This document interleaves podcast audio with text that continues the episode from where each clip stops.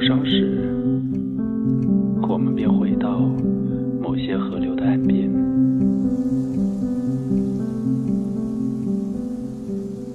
透过车窗，他可以看见它们散立在旷野。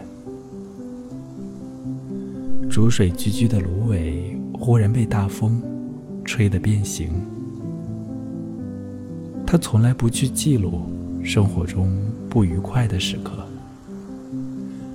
群山深处的隧道，黑暗猛然袭来，又慢慢退去。